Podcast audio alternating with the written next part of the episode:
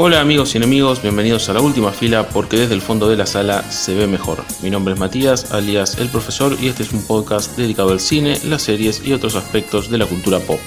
Volvemos al ruedo después de un par de meses, esta vez con más posibilidades de escuchar el podcast en distintos medios, esperemos que se sumen más próximamente.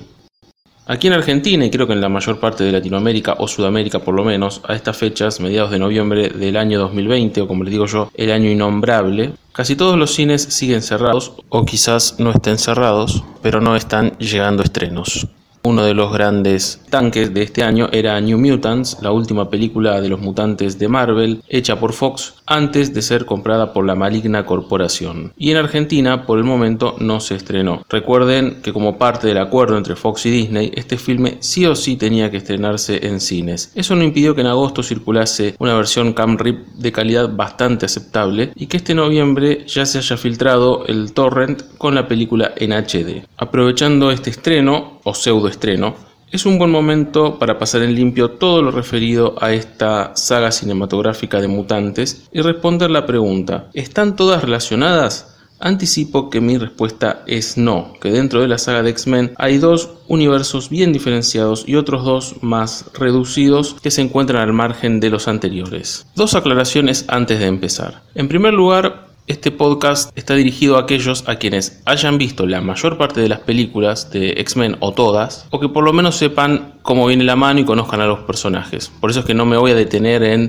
quién está el personaje o quién está el otro o explicar las tramas de las películas, sino que directamente doy por sentado que quien me está escuchando ya sabe más o menos de qué trata.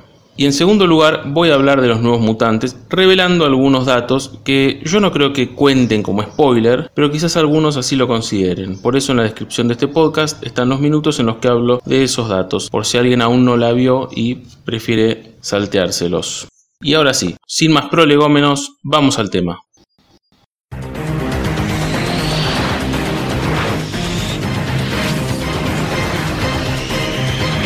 ¿De qué hablamos cuando hablamos de la saga fílmica de los mutantes de Marvel en Fox? Específicamente de 13 películas, todas ellas distribuidas por la 20th Century Fox, excepto las dos últimas de 2019 y 2020 distribuidas por Disney Studios Motion Pictures.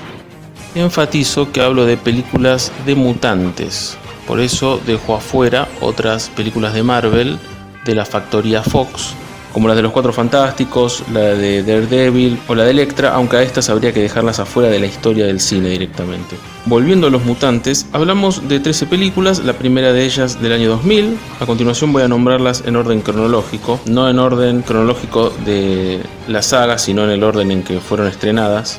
Primero salió X-Men dirigida por Brian Singer, en 2003 llegó su continuación, X-Men 2, también dirigida por Singer, en 2006 la parte 3, la parte final de esta trilogía, X-Men The Last Stand dirigida por Brett Ratner, en 2009 X-Men Origins Wolverine dirigida por Gavin Hood, en 2011 X-Men First Class con Matthew Vaughn como director, Wolverine Immortal dirigida por James Mangold llega en 2013, un año después, Brian Singer vuelve para dirigir X-Men Días del Futuro Pasado y en 2016 dirige X-Men Apocalypse. Ese mismo año, por fuera de esta saga principal, se estrena Deadpool dirigida por Tim Miller.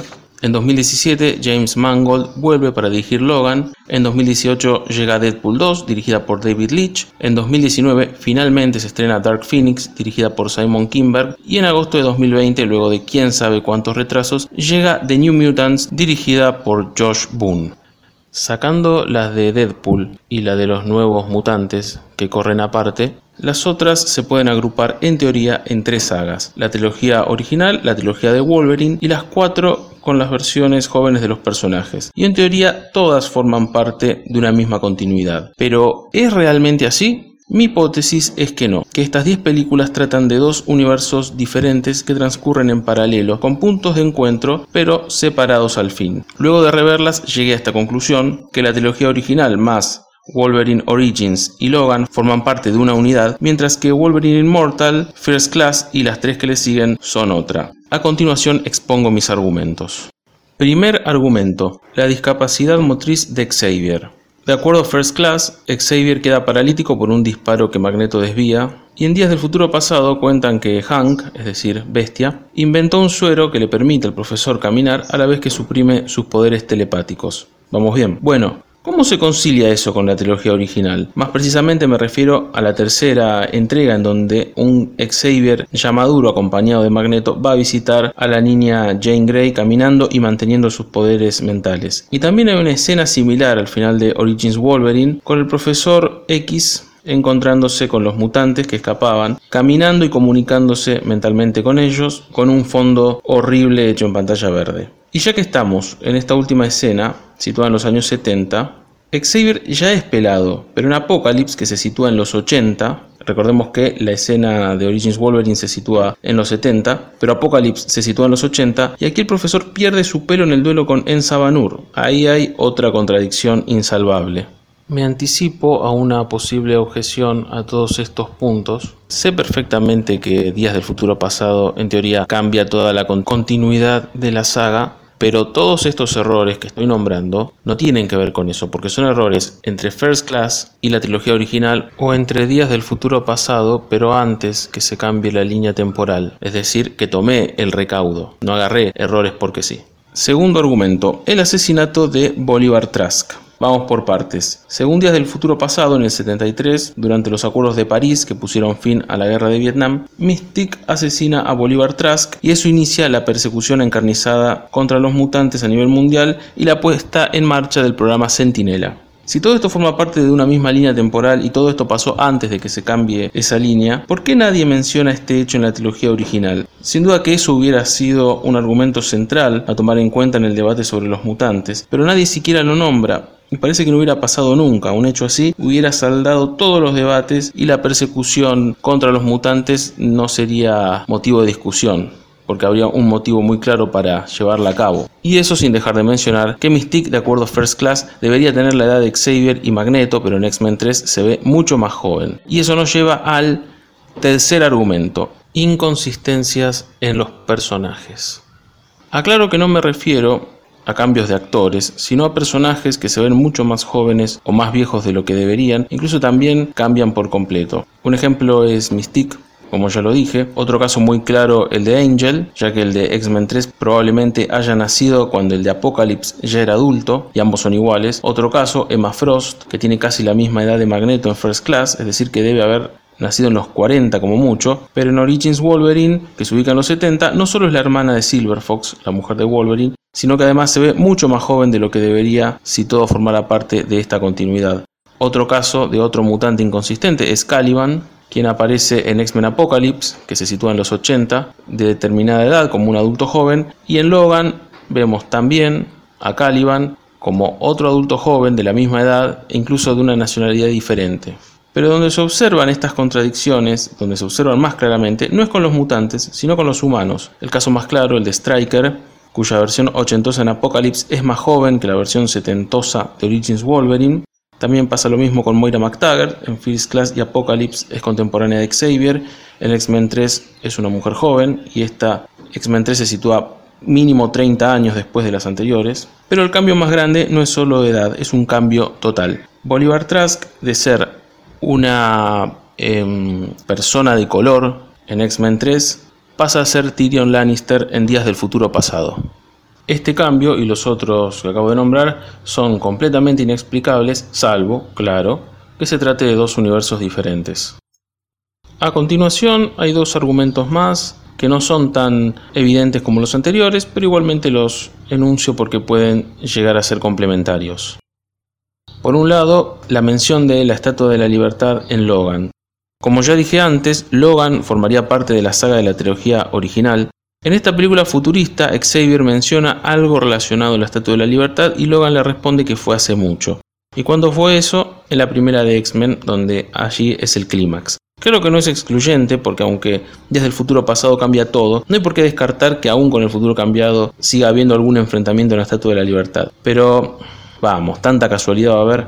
Y por otro lado, otro de estos argumentos más indirectos tiene que ver con el servicio de Logan de Wolverine durante la Segunda Guerra Mundial.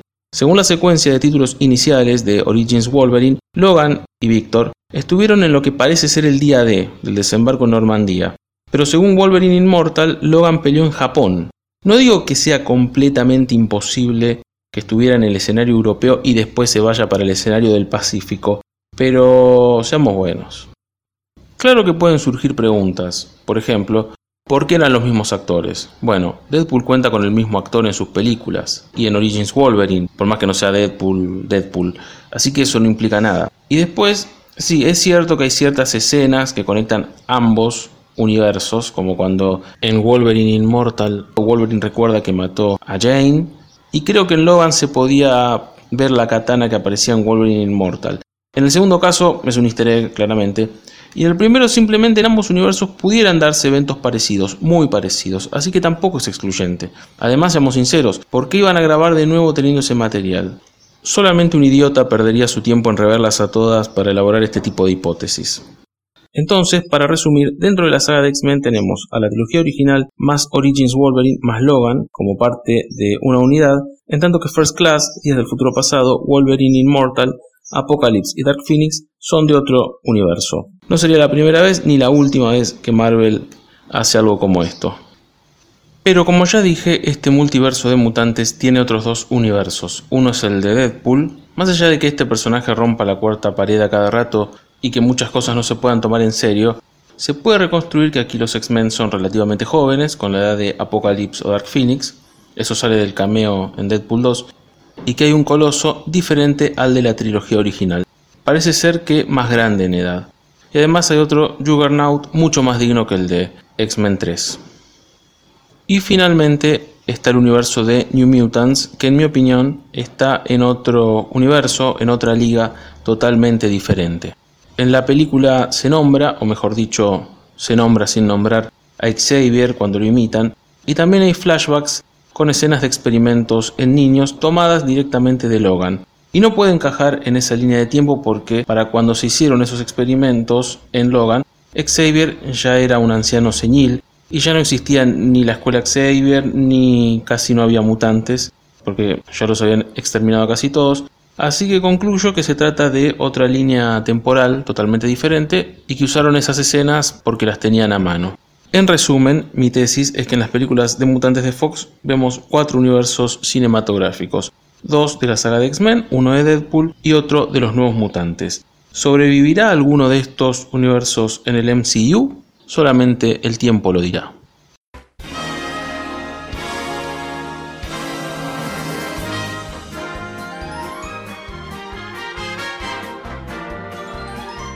A lo mejor todo esto es gastar el tiempo y se trate solamente de una estrategia de los productores de estas películas para volarnos la cabeza. Pero si alguien conoce una mejor manera de gastar el tiempo que elaborar teorías sobre la continuidad de las películas de una saga, que me digan cuál es. Y bien amigos y enemigos, esto es todo por hoy. Recuerden visitar el blog Última Fila, la dirección es ultimafilacs.blogspot.com. Este podcast puede escucharse desde Spotify, eBooks, YouTube o desde el propio blog. Y estén atentos que en cualquier momento se viene otro podcast. Que tengan un buen día.